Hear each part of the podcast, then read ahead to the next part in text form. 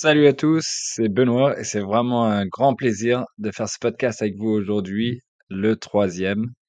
Du coup, pour ceux qui ne me connaîtraient pas, ils me découvriraient aujourd'hui.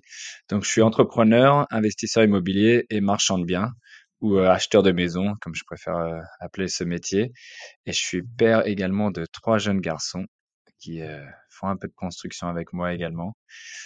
Du coup, ça fait 15 ans que j'investis dans l'immobilier après avoir été acheteur professionnel euh, à l'international et ayant vécu justement de nombreuses années à l'étranger en expatriation. J'ai gardé un petit accent que vous remarquerez sûrement et je suis revenu avec plusieurs langues à mon actif. Et parfois, effectivement, je parle aussi le framéricain. Euh, ouais, c'est un nouveau concept. Alors, il faudra me pardonner d'avance pour ceux qui sont les fervents défenseurs de la langue française, mais un petit mélange et pour ceux que ça intéresse, euh, je réfléchis à faire des podcasts euh, en anglais aussi. euh. Dites-moi en commentaire si c'est quelque chose qui peut être intéressant pour vous, pour améliorer euh, votre niveau d'anglais peut-être. Voilà, du coup, j'ai créé ce, code- ce podcast euh, pour partager mes astuces d'acquisition et en découvrir plein de nouvelles à travers des échanges et des interviews avec euh, différents acteurs euh, côté investissement, afin que justement chacun puisse combattre l'inflation à sa manière grâce à l'investissement, à l'achat d'actifs qui les enrichiront à long terme. Parce que on sait, en immobilier surtout, vu les montants en jeu, euh, ça prend du temps et de toute façon, on n'arrivera jamais à tout acheter. Donc, autant partager avec les amis et la communauté afin que chacun puisse euh, profiter de ses retours d'expérience euh, pour leurs propres négociations ou propres investissements. Et du coup, en immobilier, on va souvent se retrouver dans la si- situation d'acquéreur que, plutôt que le côté vendeur, surtout qu'on est dans la phase de construction d'un patrimoine, même si bon, des arbitrages sont toujours nécessaires au long du parcours, hein, dans tout investissement, que ce soit en bourse ou en crypto ou tout le reste. C'est donc crucial de savoir reconnaître et réussir à saisir la bonne affaire, car c'est à l'achat que la bonne affaire va se faire forcément. Euh, et du coup, avant qu'on fasse euh, un peu de chemin ensemble dans la voie de l'optimisation de vos acquisitions, qu'ils soient immobilières ou mobilières, euh, je vous remercie de me mettre un like ou de vous abonner pour que vous soyez au courant des- de toutes les sorties de podcasts et euh, d'autres informations euh, qui vont vous aider dans cette démarche de, de combat contre l'inflation, qui est le gros fléau de cette année euh, 2022. Et c'est pas euh, fini encore. Du coup, pour le logo, en fait, j'ai choisi la paire euh, d'as au poker euh, pour symboliser le podcast. Car pour moi, ça représente vraiment la recherche de bonnes affaires. C'est-à-dire, euh, bon, c'est pas du poker, mais il faut mettre toutes les chances de son côté pour avoir les meilleures cartes en main.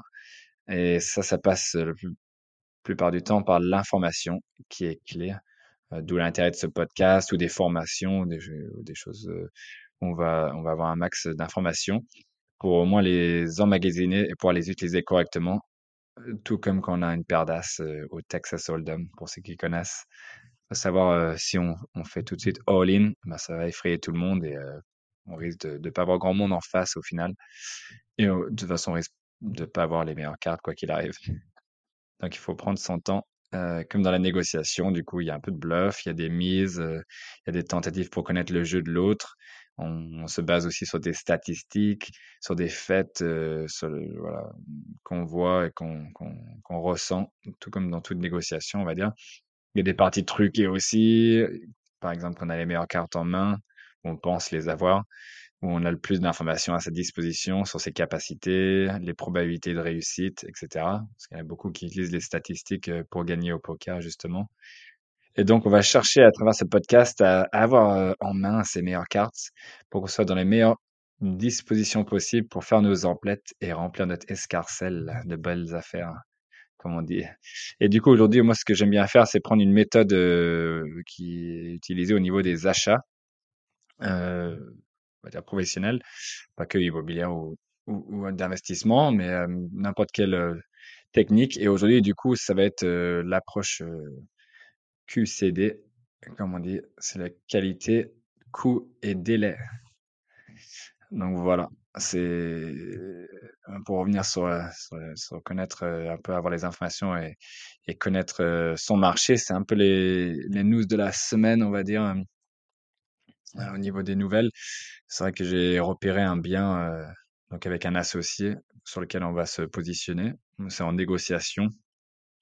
Donc, comme je vous disais la, semaine dernière, il y a plusieurs euh, techniques pour, euh, pour amener à, à, à- à la récupération d'informations et rien de méchant, hein, mais juste pour euh, pour euh, voilà avoir vraiment toutes les cartes en main pour mieux négocier. Tout passe par l'information qu'on va avoir et forcément vu que c'est un jeu euh, de relationnel et, humain, on va chacun euh, voilà chercher à défendre son son steak, comme on dit, euh, en, en- en faisant un peu de rétention d'informations, en donnant un peu d'informations qu'on veut. Donc, nous, on pense euh, jouer ce jeu-là peut-être intelligemment, mais il faut savoir qu'en face, bah, l'autre personne, elle est, elle est pas bête non plus. euh, elle est tout aussi renseignée parfois. Donc, il faut donner le bénéfice du doute et se dire que voilà, cette personne est peut-être en train de jouer un jeu également. Mais du coup, ça n'a rien à voir avec euh, ce de quoi on va parler euh, aujourd'hui. Euh, Aujourd'hui, du coup, heu, comme je disais, le QCD, cette technique, c'est en fait la qualité, coût, heu, délai, c'est la triptyque, des achats.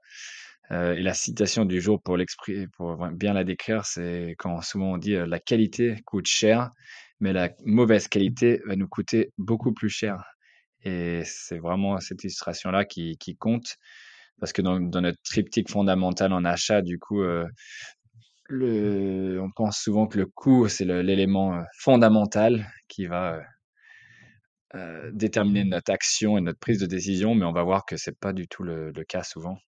Il faut pas se focaliser que là-dessus. Du coup, les 3 heu, piliers sont, également importants dans chaque achat.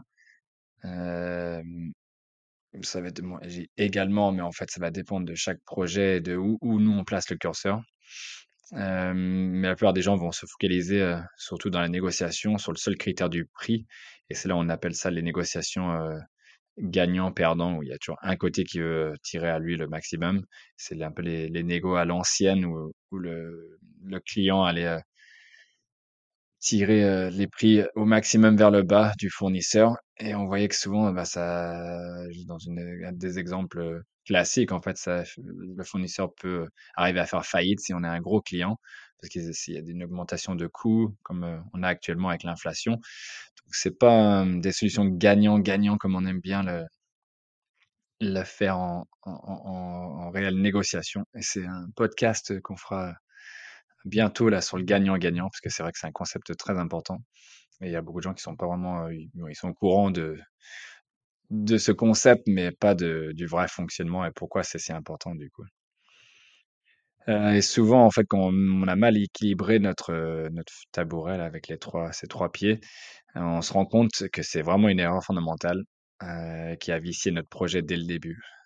Parce que les trois paramètres sont euh, interdépendants.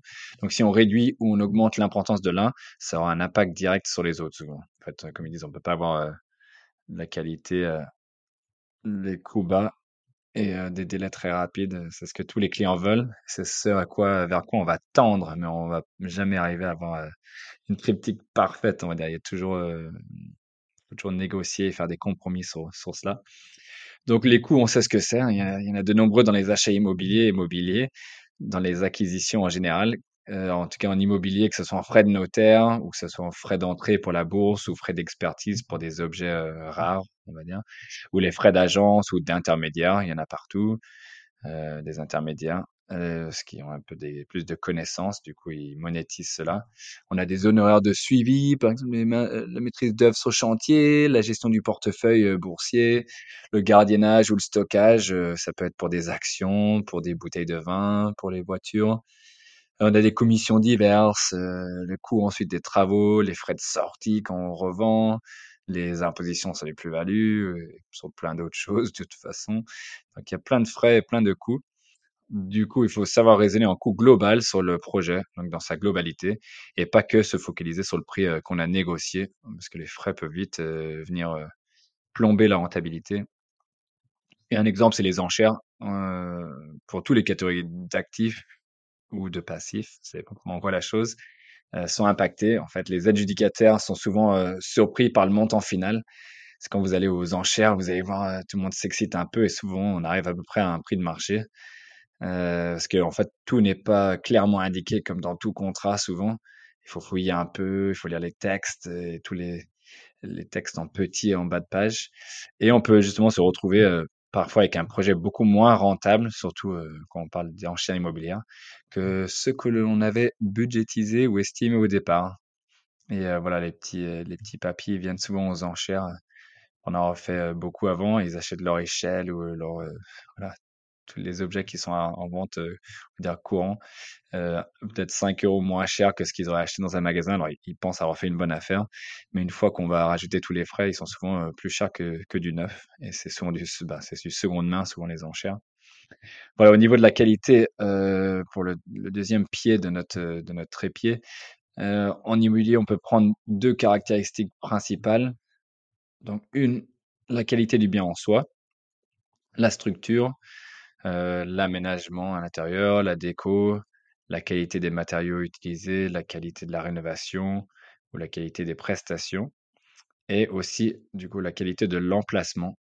Heu, c'est l'autre point très important qu'on dit en immobilier et c'est vrai et tous les 2, heu, tous les 2, hem, au niveau de la qualité, vont avoir un fort impact sur le prix, justement. C'est ça où, voilà, on tire l'un, c'est un triangle, en fait, le dès qu'on tire un d'un côté, hop, ça réduit de l'autre côté, forcément et finalement, on a les délais qui vont être importants à gérer en immobilier, que ce soit pour la signature, la recherche de financement, mener à bien un chantier ou la mise en location. C'est le doux mélange entre prendre son temps pour faire les choses correctement tout en ménageant le vendeur, le banquier ou son locataire. Donc il faut, nous on cherche à avoir le plus d'informations avant de, de vraiment euh, se commit, comme on dit, de s'engager pour l'achat.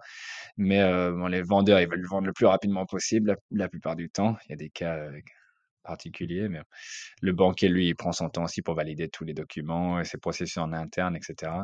Euh, et le locataire, ça va être pareil, il va vouloir rentrer vite dans les lieux. Et nous, au contraire, il faut qu'on prenne notre temps euh, quand on va trouver des locataires pour bien choisir le bon. Au niveau des délais, du coup, pour l'acquisition du bien, euh, euh, il faut savoir que, par exemple, un vendeur, une fois qu'il a pris la décision de mettre son bien en vente, en fait, lui, son but, son seul but, c'est de conclure la, la transaction, pardon, le plus rapidement possible, euh, parce qu'il dans sa tête, euh, il a déjà, euh, il a, il a, il est passé à autre chose en fait dès qu'il a mis le bien en vente. Si c'est un très bon prix, etc. Oui, il y aura un peu de concurrence, mais la plupart du temps, quand un vendeur décide de vendre, c'est vous qui êtes en, position de force. Et pour vous, au contraire, donc, vous devez avoir, prendre le temps de récupérer des devis, étudier le marché, bien analyser, analyser le bien et faire passer du monde dessus, euh, des artisans, et des experts, récupérer un maximum d'informations, tout en courant plusieurs lièvres à la fois qui dépendent pas de vous. Comme on disait, le banquier, souvent courir après le notaire un peu aussi. Euh, vos intérêts vont être parfois en contradiction entre acheteur et vendeur, même si la stratégie globale de signer l'acte authentique est partagée par les deux côtés, parce qu'on veut tous arriver au même résultat. C'est là où la négociation va rentrer en jeu et la ra- raison pour laquelle de nombreuses transactions euh, PAP, comme ils disent, euh, particulier à particulier, où ils échouent, parce qu'il y a un manque de communication de manière générale, sauf s'il y a un intermédiaire, donc lui, il, fait le rôle de, de voilà, pour la communication entre les deux parties. Mais euh, souvent, au, au niveau des objectifs, au niveau du timing, etc., euh, ça va être très, très différent. Par exemple, quand on vend en PAP pour une RP, tout va dépendre de la relation entre les, entre les personnes. Si le feeling passe bien, on est quasi certain que la transaction va se faire, qu'à chaque partie va faire en sorte d'arrondir un peu les angles et de faire des compromis pour arriver à ses fins et emménager dans les différents deadlines qui ont été fixés. Parce que du coup, les vendeurs doivent retrouver quelque chose. Euh, vous, vous êtes pressé de rentrer dans le bien aussi. Alors, si c'est un investissement, c'est beaucoup plus business. Et même si ça reste un peu du perso, c'est là où il y a un peu risque de friction. euh, voilà. Après, le deuxième, euh, on peut dire que c'est les délais avec le banquier. Parfois, les vendeurs, euh, ils vont chercher à mettre la pression pour que les choses avancent vite, en évoquant les délais légaux de signature qui ont été indiqués dans le compromis. Ils n'aiment pas que ça dépasse forcément, parce qu'une fois qu'une offre est acceptée, euh, ils veulent pas perdre, d'avoir perdu du temps avec des clients qui peuvent pas avoir leur financement. Et euh, ils veulent aussi se rassurer que l'affaire va se conclure et qu'ils puissent euh, eux aussi de leur côté avancer sur leur projet. Parce que s'ils vendent, c'est qu'ils ont euh, une autre idée derrière. Soit, euh, voilà, si c'était une RP, bah, de déménager quelque part d'autre et, de faire leur projet de vie ailleurs. Soit si c'était un investissement, bah, de récupérer ses fonds pour faire quelque chose d'autre avec, une donation ou un autre projet plus intéressant.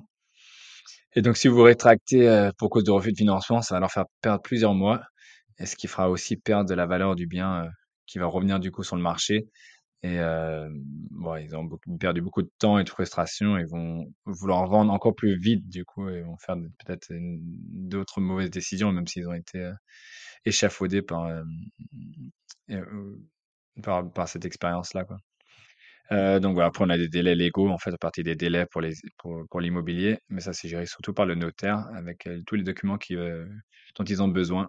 Donc souvent vous allez relancer le notaire, mais en fait si vous savez pas ce dont ils ont besoin pour arriver à l'acte authentique ou ce qu'ils attendent encore comme document, bah ça va pas vous n'allez pas trop les aider à part les énerver en, en les relançant, comme font souvent les agents immobiliers qui cherchent pas forcément à comprendre ce qui bloque. Un autre délai, ça va être si vous faites les travaux vous-même, par exemple. Ça va être un compromis entre des coûts, du coup, moins élevés, à court terme en tout cas, mais des délais plus longs, et donc un retour de sur investissement euh, repoussé dans le temps. Euh, donc ça va impacter aussi, quoi. Donc, euh, comment appliquer l'analyse euh, QCD à nos acquisitions immobilières? Pour moi, c'est de se référer à, se référer à cela pour repérer une vraie bonne affaire, celle qui va équilibrer notre fameuse triptyque c'est un peu un thème qui revient dans tous les dans toute l'histoire en fait, les trilogies, voilà, les triptyques fondamentaux entre, heu, que ça soit religieux ou dans plein de films, Star Wars et autres, il y a toujours, heu, ces équilibres. Heu, en résumé donc, un bien de qualité qui va être à un prix, inférieur de 20 à 30% au prix du marché et qui va pas vous prendre trop de temps à mettre en location, bah, ça va être très rare. Cela ne veut pas dire que de faire trop de travaux non plus, car les délais vont être allongés, euh, surtout en cette période de, post-Covid où tous les artisans sont bien occupés, mais avec un risque aussi que les coûts explosent, ce qui va déséquilibrer du coup le premier pilier euh, de notre trépied. On le verra plus tard un peu le, le résumé, euh, mais pour faire simple, on peut pas avoir l'ensemble. En gros, on dit si on a un délai rapide et un faible coût, du coup, on va avoir une mauvaise qualité du produit. Si on a un délai rapide et une bonne qualité, on va avoir un coût élevé. On verra euh, quelques exemples euh, plus tard. Et si on a une bonne qualité et des faibles coûts, donc on va avoir un délai euh, lent souvent parce que ça coûte pas, coûte pas cher, mais on veut de la bonne qualité, que ça prenne du temps. Donc ça prend du temps. Le délai, ils vont être allongés du coup. On peut parler de la même chose en bourse en fait où on a un prix de l'actif au moment T. Mais la qualité du sous-jacent, il va être déterminé par, d'une part, l'analyse fondamentale. Est-ce que il- peut-être que l'action elle est surcotée ou sous-cotée. Euh, donc ça c'est le côté coût, mais c'est qu'avec l'analyse fondamentale euh, qu'on va savoir si, si l'action elle est de qualité ou pas.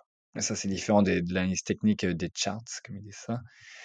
Et on va avoir un délai, par exemple aussi de, comment dire, de détachement de coupons ou paiement des dividendes. Du coup, voilà, on perd de la valeur dès que, juste avant que le coupon soit détaché, parce qu'une fois qu'on le dividende est payé, c'est toute cette partie-là de réserve de la société qui, qui sort, à réserve de valeur. Euh, par contre, on va parler aussi de l'aspect positif des délais au niveau de la liquidité du placement, qui est un autre élément important de toute acquisition. Par exemple, en IMO, si on achète suffisamment peu cher, et c'est ce qu'on cherche à faire euh, dans ce podcast, et qu'on peut se permettre de revendre aussi en dessous du coût de la valeur du marché, on peut estimer que le placement va être assez liquide, même si ça prendra euh, bon, moins deux mois pour vendre l'actif euh, en France en tout cas. Euh, mais donc voilà, ça va être euh, si c'est si c'est rapide et que c'est une euh, que voilà, ça va être peut-être de moins bonne qualité si on veut que ça soit, moins cher aussi. Pour les placements exotiques, on peut faire un peu les mêmes analyses tripartites. Par exemple, si on achète du vin, il y a peut-être un certain délai pour avoir une certaine bouteille qu'on cherche, euh, qui, voilà, qui va, qui va valoir de l'argent, euh, ou un délai au niveau des, possibilités de, vente. Et donc, c'est ce qui fait aussi la rareté euh, de la chose, donc augmenter le, coût. C'est aussi la qualité, elle est élevée, souvent que c'est produit en, faible quantité ou en quantité limitée ou qu'il y a vraiment énormément de demandes, donc c'est rare, donc euh, voilà, là, là que le coût va augmenter. Euh, pour les voitures de collection, pareil, en fonction de la mode ou des tendances, euh, ça peut varier. Par exemple, aujourd'hui, les américaines, les voitures américaines de collection en France étaient montées assez haut au niveau des, des coûts. Mais est-ce que ça sera toujours le cas au vu du prix de l'essence? Même si on roule pas beaucoup avec des, véhicules de collection, mais ça fait peur aux, aux gens ont mentionné du 25 litres au 100. Donc la qualité, elle a baissé, le, le conjoncture va, va jouer également. Un crypto, c'est pareil, euh, vont être très liquides, avec un cours parfois dérisoire, mais il faut regarder un peu la qualité derrière du sous-jacent. Parce qu'on se base sur des algorithmes euh, et on sait pas trop des fois qu'est-ce qu'il y a derrière. Il faut également donc euh, étudier la qualité de l'équipe, là au niveau des cryptos, s'ils ont déjà de l'expérience passée euh, euh, dans, le, dans, dans ce milieu-là, s'ils ont le réseau, les contacts. Euh, donc voilà, donc on peut souvent acheter euh, pas cher avec des ICO, euh, quand c'est des Initial Coin Offering, la première fois qu'ils vont, ils vont se mettre sur le, on va dire la, bourse ou sur le marché. Le placement initial, et du coup, un prix très faible si on arrive très vite à rentrer dedans. Souvent, la, coin ou la, la valeur sous-jacente ou le, le coin va monter très fort et euh, dans un délai très court, hop, ça va rebaisser parce qu'en fait, euh, il y a beaucoup de spéculation et la qualité n'est pas forcément au rendez-vous en fait. Donc ceux qui ont vu la, chose, ils savent que voilà, il faut vendre vite parce que le projet est peut-être un peu incertain. Euh, pareil, l'art, en fait, la qualité. Encore une fois là-dessus, sur les sur les placements un peu atypiques, il faut connaître. Euh, le coût peut être astronomique et du coup là, on est vraiment détaché du sous-jacent, sauf euh, quand il y a une fort potentiel de hausse et qu'on achète euh, assez assez peu cher. Et le délai aussi pour trouver ou attendre la bonne pièce va être beaucoup plus long et le chemin beaucoup plus ardu ou avec des commissions d'intermédiaires élevées. Finalement, pour le crowdfunding IMO, il y a aussi, on se dit que c'est pas cher le coût d'entrée pour l'instant. Euh, on peut, euh, voilà, on peut investir dans l'immobilier sans rien faire avec des bons rendements, mais en fait, c'est oublier qu'il y a le, le côté euh, risque. Et ça, c'est le risque sur la qualité aussi, parce que c'est de la promotion IMO. On a des délais faciles et rapides, parce que tout est fait par des sociétés. Mais finalement, moi, je dirais qu'il y a un coût élevé par rapport à la qualité que le, on pourrait avoir en plaçant forcément en direct en faisant nous-mêmes les opérations immobilières. On peut aussi maîtriser les délais parfois, mais c'est surtout ce côté coût élevé parce qu'on a, on est, on nous propose un rendement de 8% et on trouve que c'est très intéressant, mais en faisant en direct, on peut le faire bien mieux et moins tous les frais euh, impliqués là-dedans. On là-dessus, donc encore une fois, il y a des coûts de stockage qui vont être euh, très importants. Parce que non seulement il faut bien stocker, euh, par exemple, les vins, les voitures, euh, l'or, etc. Mais il faut aussi pouvoir prouver que ça a été fait correctement. Et dans le cadre de l'or, euh, il y a pas mal d'impositions aussi, donc il faut prouver qu'on a acheté à tel prix, il faut plein de certificats. Euh, sinon, il faut faire des films de voilà des, des voitures ou des bouteilles et des photos de, de voilà comment on a comment on a stocké euh, la chose. Donc ça peut être assez chronophage si on le fait soi-même. Et c'est pour ça qu'on passe souvent par des intermédiaires. Finalement, donc au niveau des achats, euh, cette analyse QCD va nous aider à mieux négocier si on le garde souvent en tête, ces trois, ces trois piliers à équilibrer. Principalement, en fait, euh, voilà, nous on cherche à, à optimiser le, le triangle QCD ou de, de l'équilibrer, mais euh, il faut pas être celui qui veut tout, c'est-à-dire euh, avoir le qualité très élevée, le coût vraiment bas et des délais super rapides. C'est les pires clients, entre guillemets, qui vont tout demander sans, c'est ce que tout le monde veut faire un peu. Et c'est là où c'est de, voilà, il faut faire des, négociations et des compromis pour arriver à, un équilibre qui convient à tout le monde. Ce qui est important, en fait, là-dedans, c'est se fixer une stratégie aussi. Et comme dans toute négo, en fait, il faut commencer par fixer ce qui est non négociable pour nous et aussi voir donc de l'autre côté, c'est quoi leur non négociable qui est important pour eux, sur lequel ils vont vraiment placer le curseur. Si pour vous c'est le coût, parce que par exemple vous avez un budget limité ou euh, la banque euh, vous a dit que vous pourrez pas aller plus haut en fonction de l'apport que, que vous amenez, eh ben vous allez savoir que c'est le coût euh, qui est le plus important dans le triangle. Si vous êtes vraiment pressé et vous avez besoin de réinvestir rapidement, par exemple vous avez besoin du déficit fiscal dans l'année pour réduire vos impôts, euh, vous avez besoin de placer euh, de l'argent pour des raisons personnelles ou éviter une saisie, donc faire, euh, voilà, il faut que vous ayez vite pour faire certaines choses, etc., etc. Ou vous voulez absolument quelque chose de très propre. Ah, j'ai le coq derrière qui braille. Ça va être sympa, ça, dans le, dans le podcast. Souvent, c'est les oiseaux que vous entendrez derrière dans mon bureau. Euh, du coup, si, si, euh, vous avez absolument besoin de quelque chose de très propre et d'avoir quelque chose de rapide pour faire de la LCD sur la côte, eh ben, vous pouvez oublier le côté prix. Donc vous voyez que c'est vraiment un équilibre qu'il faut chercher à trouver euh, dans ces trois euh, dans ces trois possibilités, ces trois options. Et en fonction du mode de gestion, on va dire en tout cas dans la partie immobilière, vous aurez aussi une approche différente. Euh, par exemple, en location nue, où vous risquez de. Bah, le but, c'est d'avoir beaucoup de travaux pour faire du déficit foncier. Donc, vous aurez des délais longs. Mais après, on veut un prix bas, forcément, parce qu'on va faire beaucoup de travaux et le, le bien, il est peut-être pourri et la qualité est basse. Donc, euh, voilà, on va être vraiment euh, déséquilibré sur ce côté-là. Hum, donc. Plein de distractions aujourd'hui, avec le petit mix du, du coq qui braille derrière. Euh, en meublé, on va faire un peu un mix des deux. Et euh, en saisonnier, donc comme je disais, on va essayer d'atteindre la période charnière pour louer tout de suite et rentabiliser euh, pour la période des vacances. Donc on va optimiser et rentrer du cash rapidement pendant la période de différé aussi. Et on va chercher à ce que voilà les, travaux aillent vite et qu'on puisse louer euh, euh, très rapidement et mettre en location le plus rapidement possible. Parce que dans les autres cas, en fait, il suffit que les, travaux dérapent un peu, ce qui arrive souvent, ou qu'on a eu un imprévu. Par exemple, voilà, il y a des, gens qui ont eu des, DP refusés ou des, rejets de place de parking, donc ils n'ont pas pu faire leur projet. Ça a décalé en fait en attendant qu'ils aient l'accord, et donc on a vite fait perdre quatre mois de location. Et euh, bon, c'est des choses auxquelles voilà, il faut faire, faire attention, même si on, si on est pressé. Euh, voilà, il faut savoir équilibrer un peu la chose.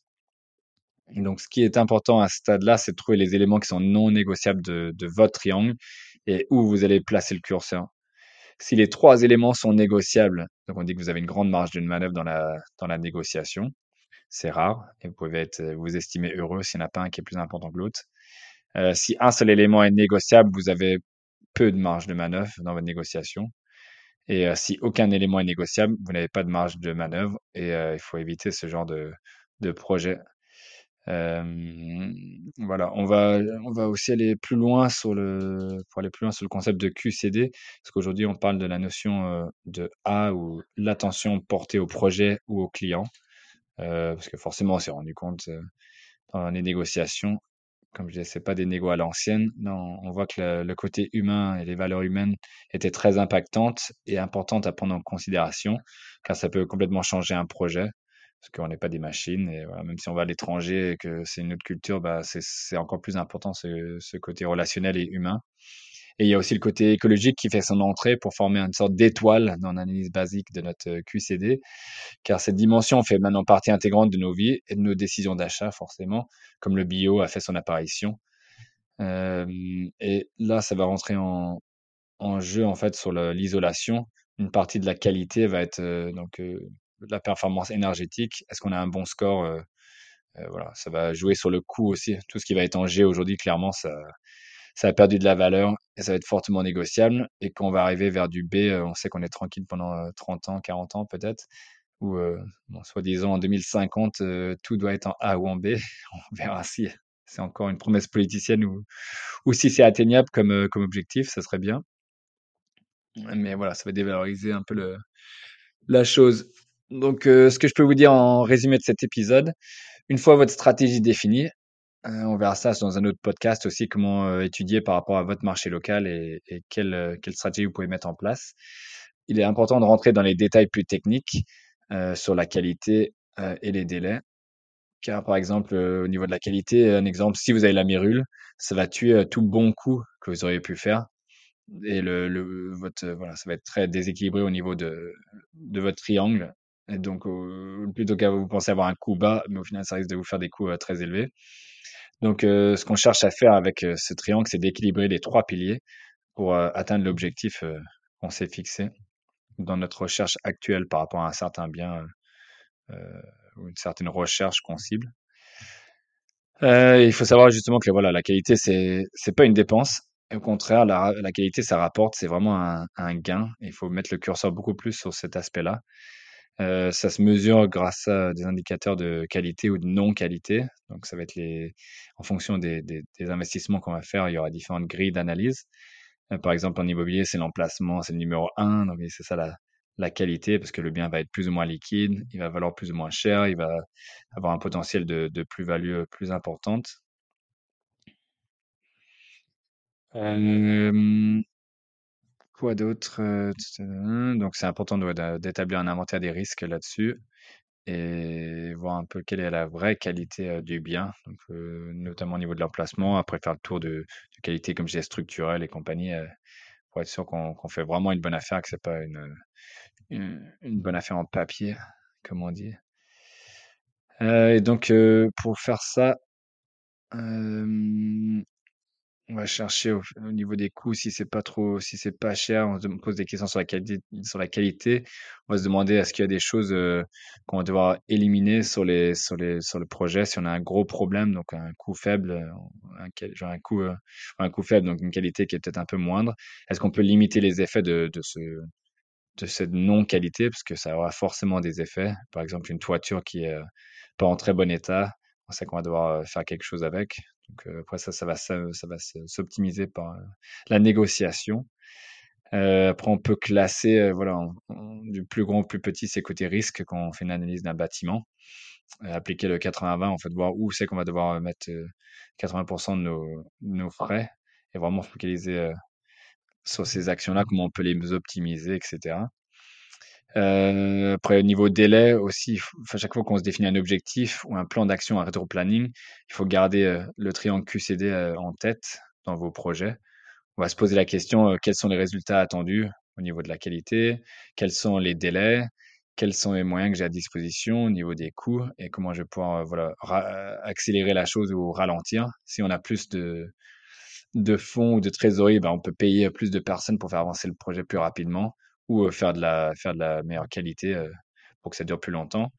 Et finalement, il faut prendre tout ça au global et se demander est-ce que c'est vraiment réaliste euh, ce projet? Et euh, voilà, c'est toutes des méthodes qu'on va explorer pour, pour analyser si c'est vraiment une bonne affaire, si le projet va être, euh, on va prendre cher, ça va être une mauvaise affaire et qu'on va, on va, voilà, ça va engendrer beaucoup plus de coûts que prévu, ou est-ce que ça va être un projet qui va être viable? Donc voilà, de cette manière, si on étudie bien la chose, il n'y a plus aucun projet qui, est impossible. Il suffit juste de poser les bonnes questions et euh, bien équilibrer votre triangle QCD. Et du coup, vous risquez de moins foncer tête baissée dans des projets qui sont un peu mornés et qui euh, nécessiteront de grosses réadaptations en cours de route euh, qui vont être coûteuses, comme quand on fait des- on veut faire des modifications une fois qu'on a, on des plans et, et que les, les, les artisans ont fait des, des devis euh, sur les travaux qu'on avait prévus. Dès qu'on fait des petits changements, c'est là où ça va, ça va aller vite euh, au niveau des coûts. En général, le plus on avance euh, vers les achats, les coûts et les délais doivent aller en fait vers le bas et la qualité doit aller vers le haut. Donc vous verrez ça aussi dans vos dans vos placements. Au début, on a plus tendance à focaliser sur le, le parti coût et on se dit ah là un- on fait un bon coup. euh, par exemple en crypto, on achète bas, c'est ça c'est ça le plus important. Et c'est vrai que c'est un élément euh, fondamental. Mais euh, petit à petit, on va on va essayer d'augmenter euh, nos exigences et nos standards de qualité euh, même dans nos rénovations, faire quelque chose de très propre, de, de très joli qui va durer dans le temps et qui va nous permettre peut-être de faire de la LCD et d'être beaucoup plus rentable. Et donc c'est l'objectif que je vous souhaite. De, voilà, plus on va apprendre de choses aussi et, et plus on aura d'informations, le plus on va réussir à réduire nos coûts, euh, réduire les délais parce qu'on aura plus de connaissances, plus de, de, de, de contacts aussi pour pouvoir faire avancer les choses. Et, euh, et en général, euh, voilà, on va entretenir une relation qui, qui va faire en sorte qu'on va, on va pouvoir augmenter la qualité par la même. Donc, c'est tout le malheur que je vous souhaite euh, dans la progression euh, dans vos investissements, de devenir euh, meilleur et de, de, voilà, de, mieux vous former pour avancer plus vite et, et, faire de meilleures affaires aussi. Voilà ce que j'avais pour vous pour cet épisode du podcast. Voyons voir ce qu'on a réservé. Ouais, la semaine prochaine, je pense qu'on va attaquer quand même le le win-win ou peut-être les définitions des achats en rapport avec euh, les acquisitions. Quelle est la différence? Donc, je vous laisse pour aujourd'hui. Je vous remercie pour votre écoute. Euh, n'hésitez pas à vous abonner si vous voulez encore quelques, pépites et des, des partages d'expérience. Et comme d'habitude, rappelez-vous que le meilleur achat que vous pouvez faire, c'est d'éviter d'en faire un mauvais. Et cela passe par la qualité. Voilà, bonne journée à tous et à la semaine prochaine.